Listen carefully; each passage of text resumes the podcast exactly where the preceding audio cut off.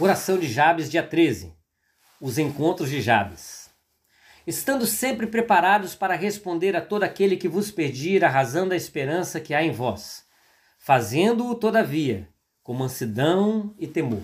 1 Pedro 3, 15 e 16. Era mais um dia igual aos outros, numa estrada do Missouri, até que Jeff começou a orar. Orava nesse dia em particular nas fronteiras e por fronteiras mais e mais e mais extensas. O que tinha em mente era tornar-se um homem de Deus no próximo ano, uh, com sua equipe de produção na linha de montagem. O que Deus tinha em mente era uma carona à beira da estrada. Eu não costumo dar carona, disse Brooks. Ele me disse mais tarde, mas havia acabado de pedir a Deus que expandisse meu território. Ali estava eu pedindo o meu caminhão, quando de repente vi pelo canto dos olhos um indivíduo pedindo carona. Jeff parou no acostamento, no caso de o homem à beira da estrada ser um encontro de Jabes. Carona entrou no caminhão quando Jeff se preparava para voltar para a rodovia. O passageiro lhe disse algo que sempre ele vai se lembrar.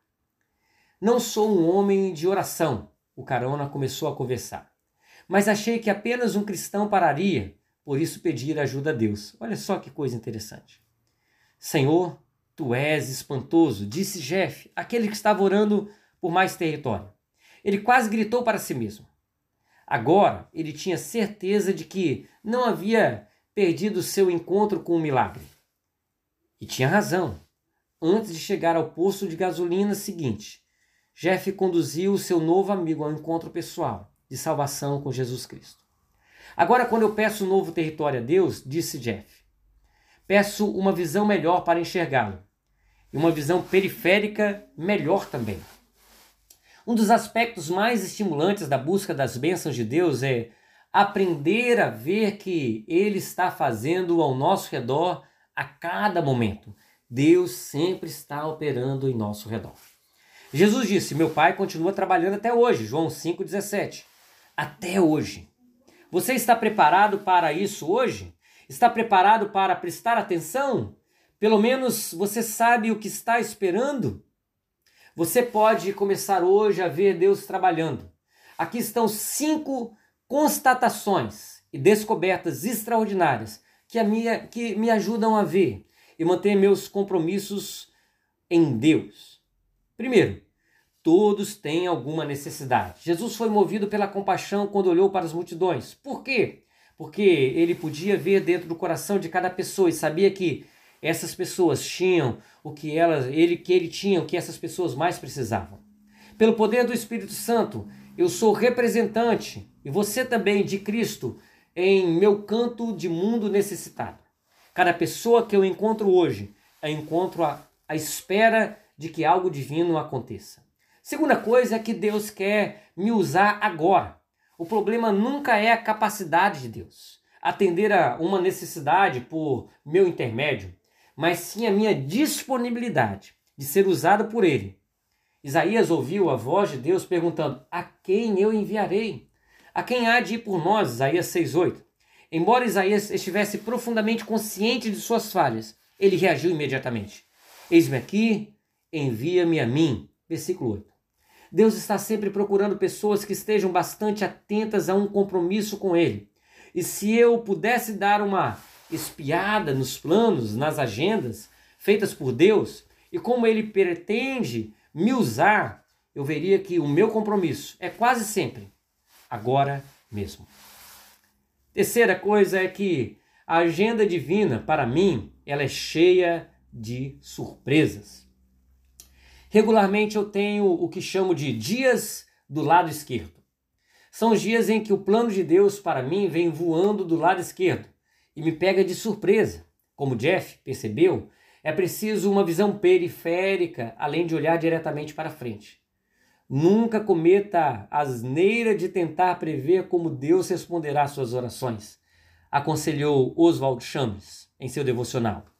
Na primeira metade de Atos, quando as atitudes do Espírito Santo pareciam surpreendentes aos discípulos de Jesus, eles tiveram de aprender repetidas vezes a ficar preparados para qualquer coisa.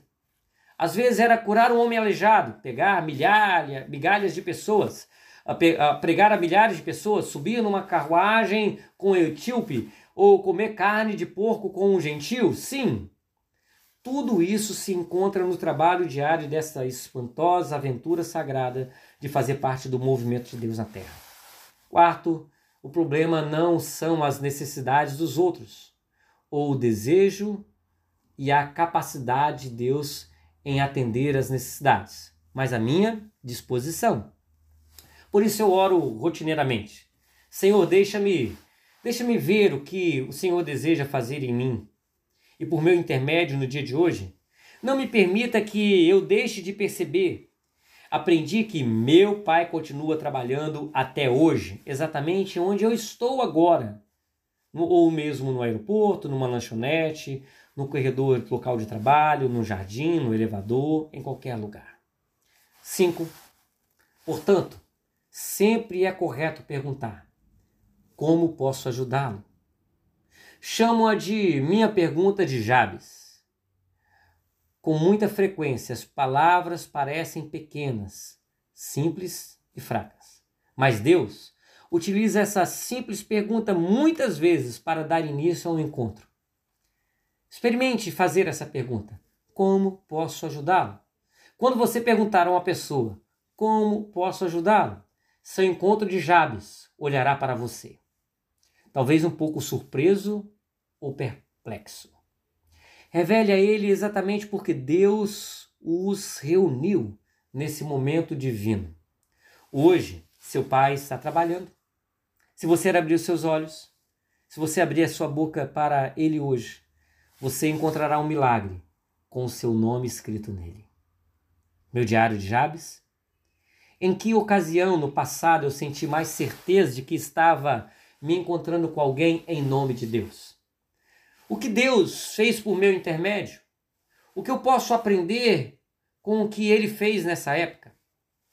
João 9,39 diz bem assim: Eu vim a este mundo, eu vim a este mundo para juízo, a fim de que os que não veem, vejam. Deus te abençoe nesse dia de hoje.